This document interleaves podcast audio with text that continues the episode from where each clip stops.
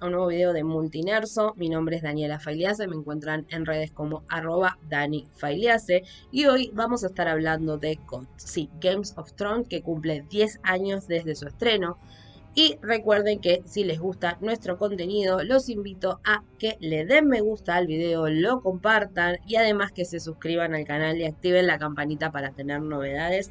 Y ahora sí vamos a hablar de Games of Thrones, serie que revolucionó la industria de la televisión. Se estrenó el 17 de abril del 2011 y no solo eso, sino que también en abril se cumplen dos años desde el estreno de la temporada final. Dos años que terminó y diez años desde que se estrenó. La realidad es que GOT nos volvió locos a todos. Fue un momento de mucha creación de teorías. Fueron ocho temporadas donde las teorías no faltaron, donde incluso cuando finalizó seguimos pensando teorías sobre cosas que podrían pasar en un futuro, pero bueno, nos quedaremos con las ganas. Eso sí, vamos a recordar los mejores momentos que tuvimos en cada temporada, a pesar de que la octava es la más polémica, la más criticada, y cuando lleguemos hablaremos un poco de eso.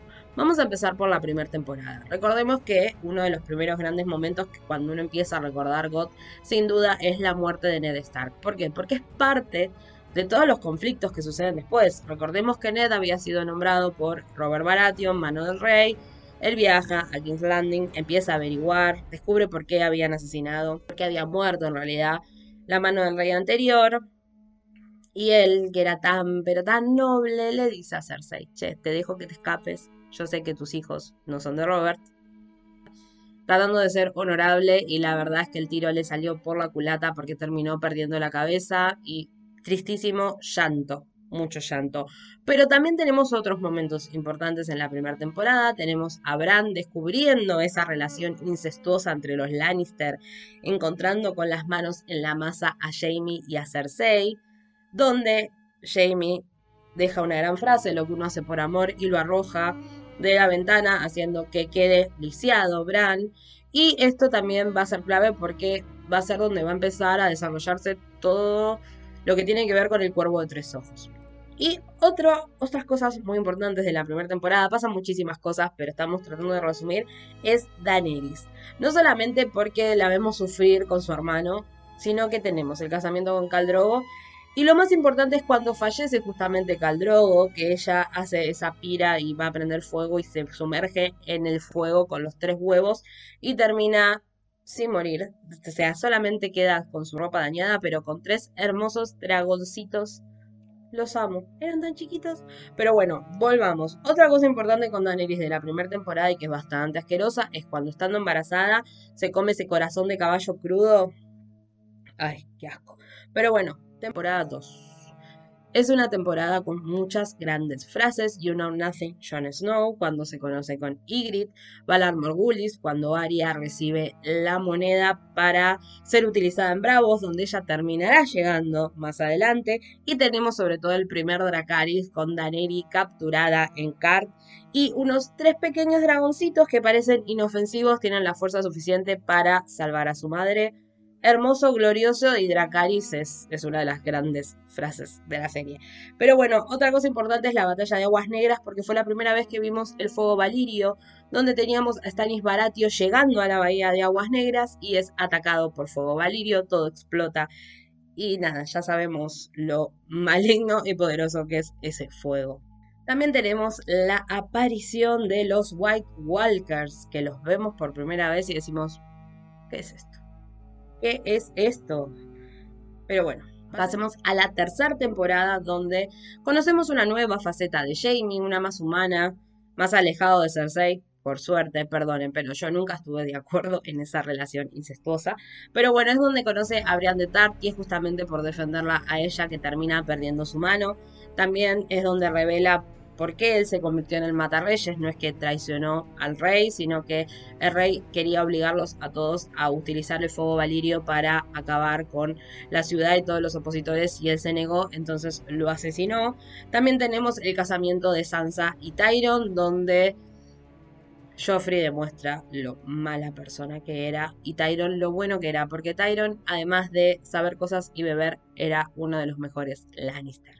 También tenemos a Daenerys en la conquista de Astapor, gran momento cuando ella consigue el ejército de los Inmaculados, también además aparece Melisandre, pero el momento de, es genial porque el, ella está negociando y piensan que no entiende el idioma y todo lo contrario lo superentiende y ella accede a dar un dragón, que es justamente Drogon, por el ejército de 10.000 inmaculados y la verdad sale ganando, es hermoso, qué bueno, y ahí empieza como esta etapa de eh, Daenerys la conquistadora, Daenerys la, la liberadora de esclavos, la Calesia.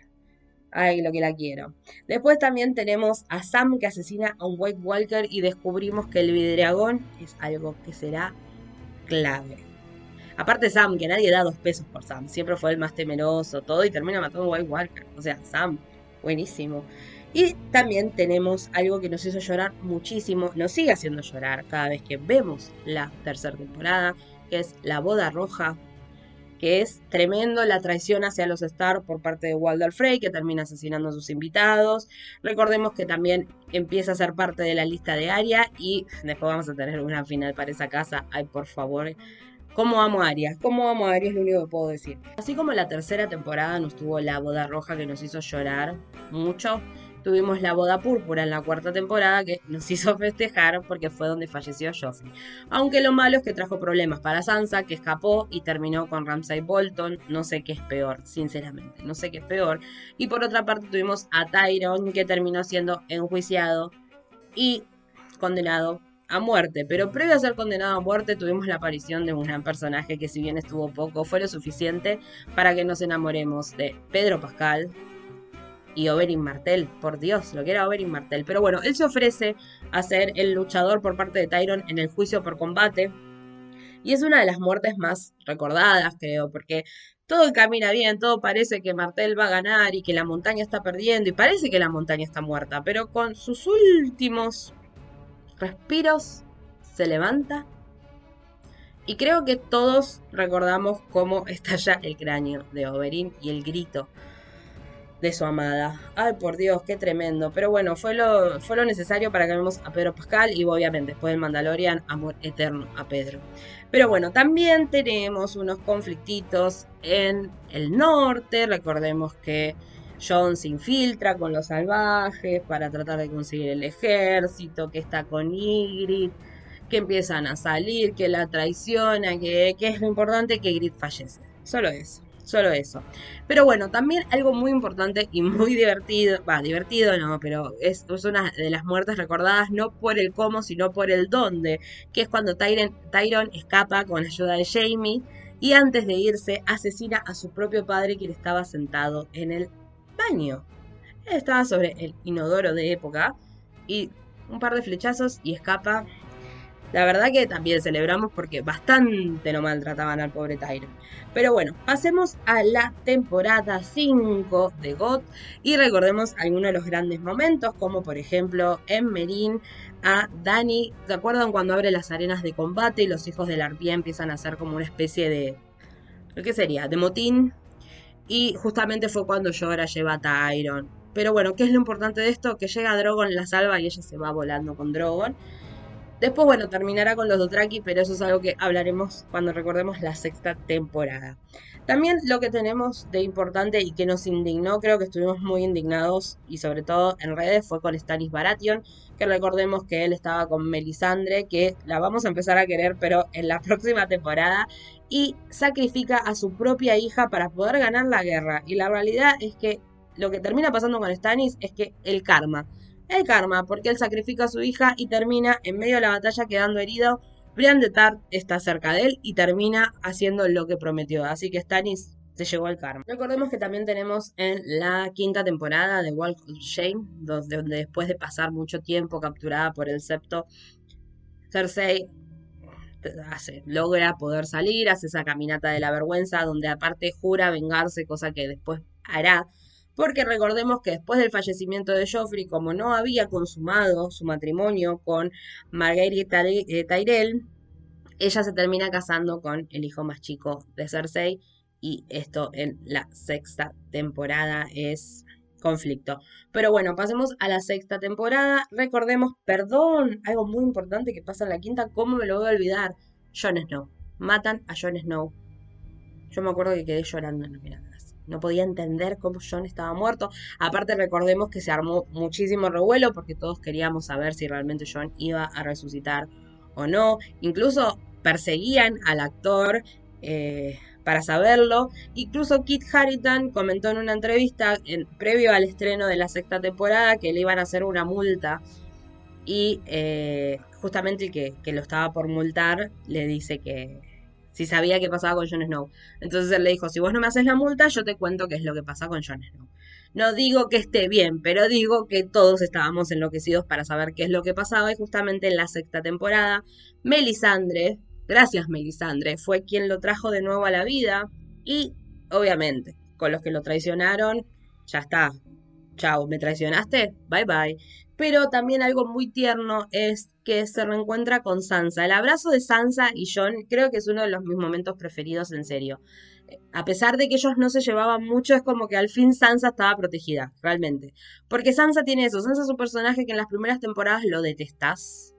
La querés cachetear, le decís, deja de fijarte en Joffrey. O sea, te va a hacer daño. Pero no, pero bueno, lamentablemente a los ponchazos ella termina madurando y convirtiéndose en un gran personaje.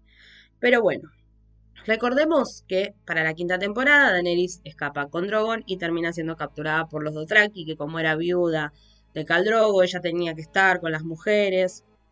Y la Dani, la Dani es la Khaleesi. A, a la Dani no la van a poder detener. Entonces tenemos nuevamente mucho fuego y ella logra ser libre, es rescatada por Yora y Dario, en realidad se rescata sola.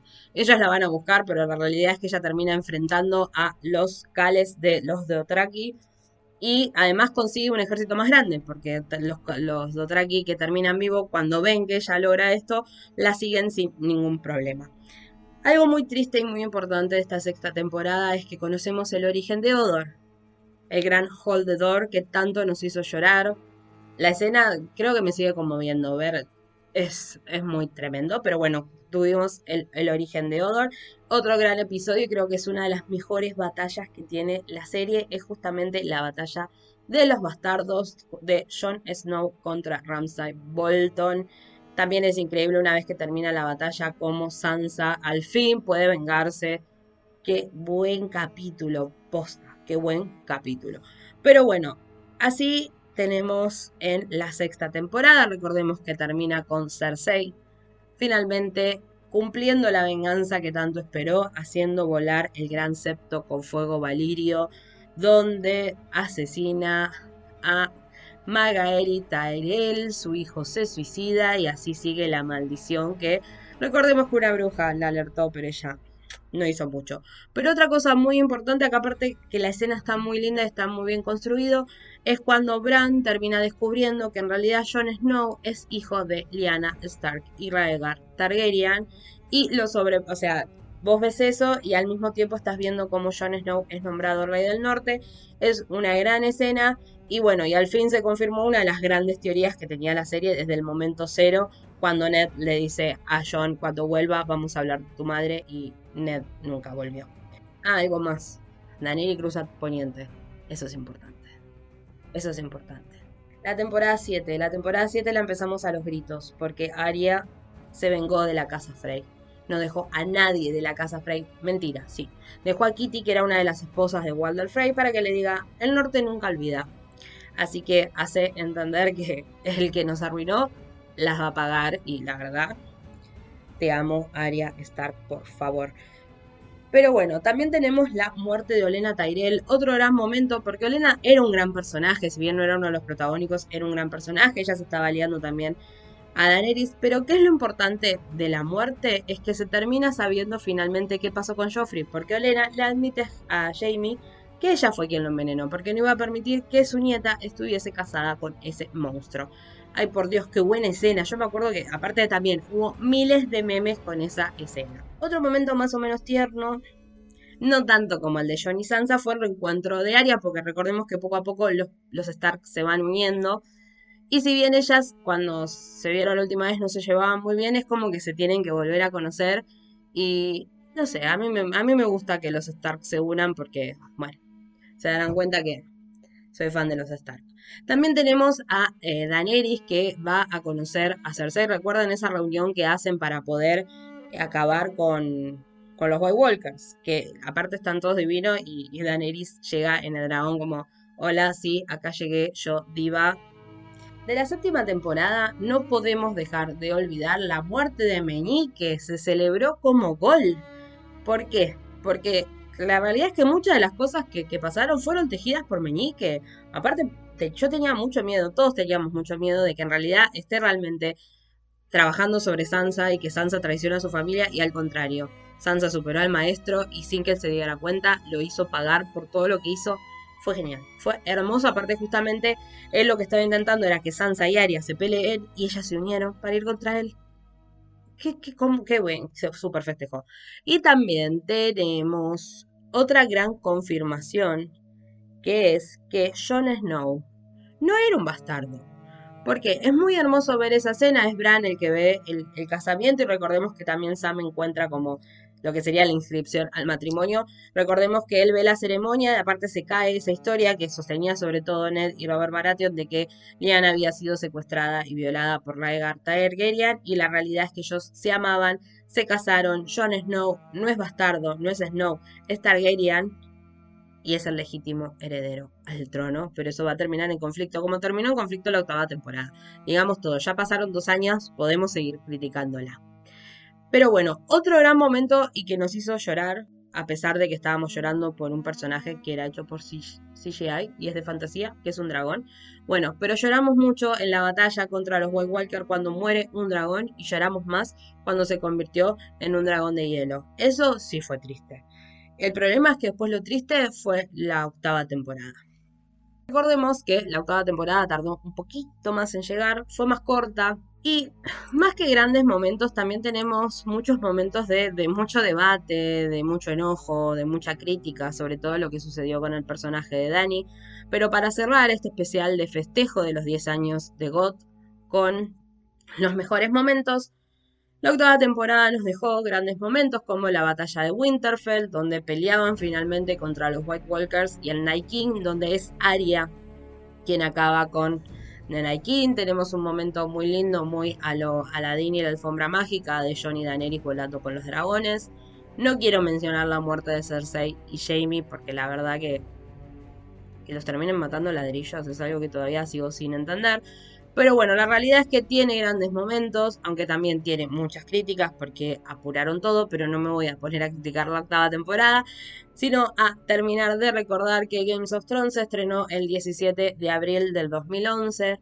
Recordemos que revolucionó lo que es la industria de la televisión. A partir de ese momento, las apuestas para series televisivas empezaron a ser más grandes, con muchísimo más presupuesto, casi cinematográficas. Si bien también recordemos que GOT al empezar en un momento donde todavía no era la industria televisiva que tenemos hoy por hoy, no es que cuenta con las grandes actuaciones o actores de renombre, eso empezó a suceder después, pero God fue el puntapié y creo que fue una de las últimas series que hizo que se hablara tanto en redes sociales. Todos los domingos eran los domingos, todos los domingos estábamos todos tuiteando en vivo lo que pasaba en el episodio y toda la semana tuiteando todas las teorías que se despertaban en cada episodio y sobre lo que iba pasando en cada temporada. Y realmente eso es algo que se extraña porque son pocas las series que han llegado a hacer algo del ruido que lograba God. Quizás WandaVision de Marvel fue como el último ejemplo donde todos estábamos tirando teorías, tirando teorías pero God ha sido todo un acontecimiento que cumple 10 años, 2 años de su finalización entonces quise recordarlos con los mejores momentos. Comenten en los comentarios si ustedes coinciden con estos momentos o consideran que otros son los grandes momentos de la serie. Mi nombre es Daniela Failease, me encuentran en redes como arroba y recuerden que si les gusta nuestro contenido los invitamos a que le den me gusta a los videos, los compartan y además se suscriban al canal y activen la campanita para recibir las novedades. Les mando un beso grande.